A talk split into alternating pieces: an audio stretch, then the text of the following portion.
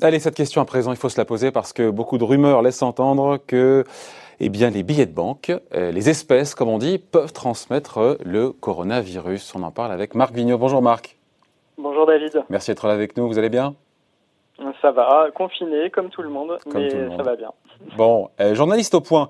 Il y a beaucoup de craintes, euh, beaucoup de rumeurs qui circulent, notamment sur la toile, sur les espèces qui pourraient nous contaminer. Et on se dit que la question se pose quand on sait que bah, deux tiers des paiements en magasin se font en cash.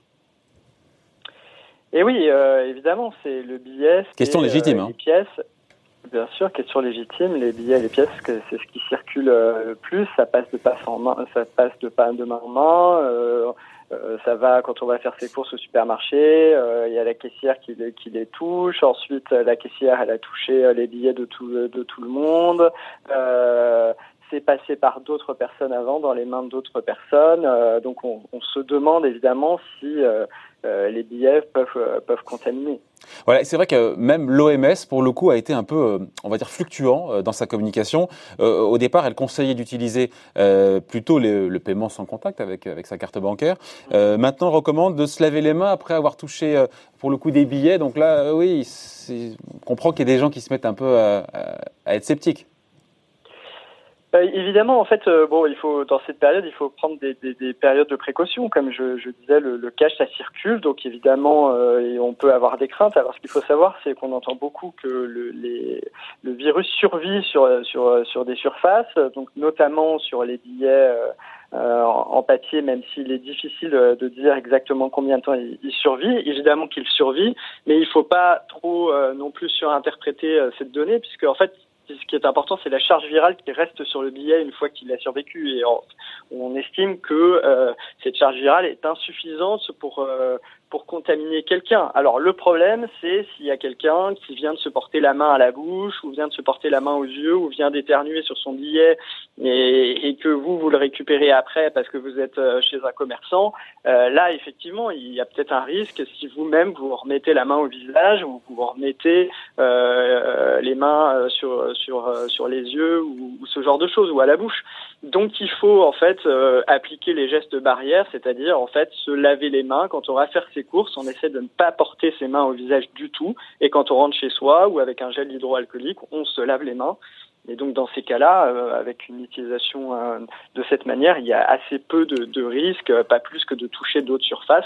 La, c'est quand je vous coupe, Marc. J'ai vu le chiffre. Enfin, c'est l'OMS dit que le virus survit sur un billet pendant deux heures.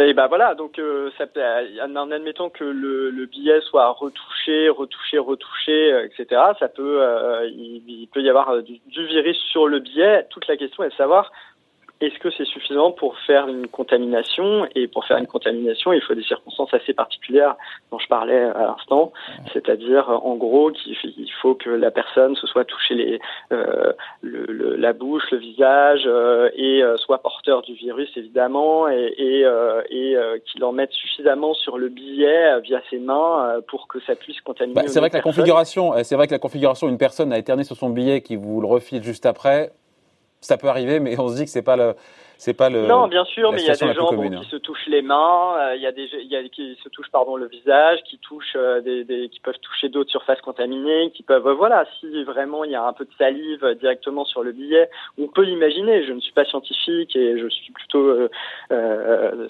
spécialisé sur l'économie, mais on peut imaginer qu'il y ait une transmission. C'est comme tout, il faut faire, il faut faire attention, il faut bien se laver les mains et en appliquant les gestes barrières, il n'y a pas de, il n'y a pas vraiment de risque. C'est pareil, sa carte bleue, hein, on la prend régulièrement si on fait un paiement sans contact, on, touche régulièrement sa carte bleue. Si euh, nous-mêmes on a eu des pratiques avant, bah, on peut contaminer sa carte bleue et si on la réutilise tout de suite, on peut imaginer qu'elle nous contamine. Alors c'est sûr, elle passe moins de main en main, mais c'est pareil, la carte bleue, parfois le, commerçant la prend, euh, la touche, la manipule. Son téléphone portable, euh, on n'arrête pas de le toucher toute la journée. Il suffit qu'on ait touché, qu'on soit approché d'une personne qui nous est contaminée ou qu'on ait touché des surfaces contaminées. À ce moment-là, on en met sur le téléphone portable et le téléphone, comme comme le virus reste actif euh, sur sur les surfaces, bah, on peut se dire que le téléphone portable, il faudrait pas y toucher non plus.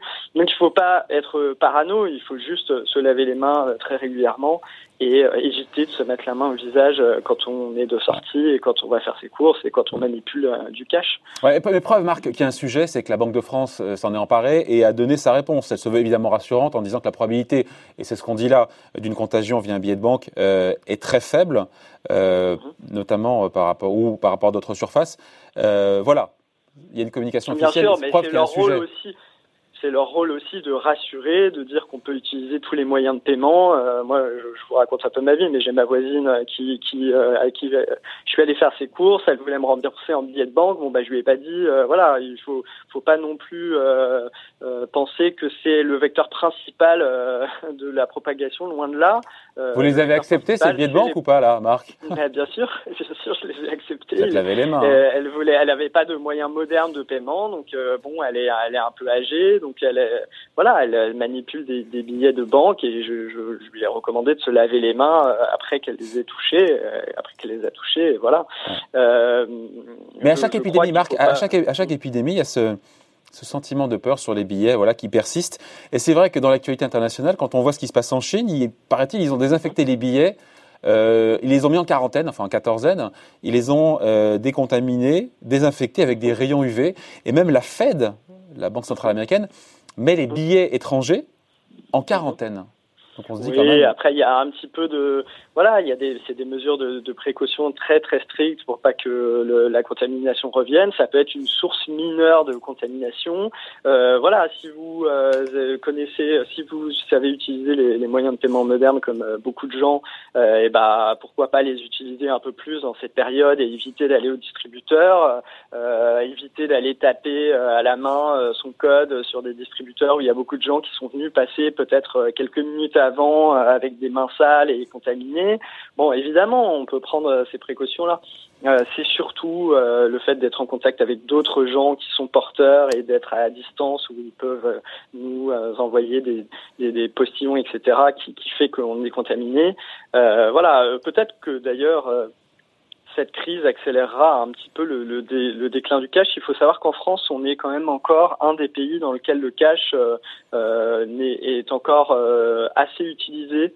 Euh, on utilise aussi un peu assez chèques et donc on est, on est de loin, on n'est pas, on n'est pas du tout la société qui, qui utilise le moins le, le cash pour l'instant. Bon, avant de se quitter, merci pour ces précisions, ces explications. On va voir la couverture de cette semaine du point.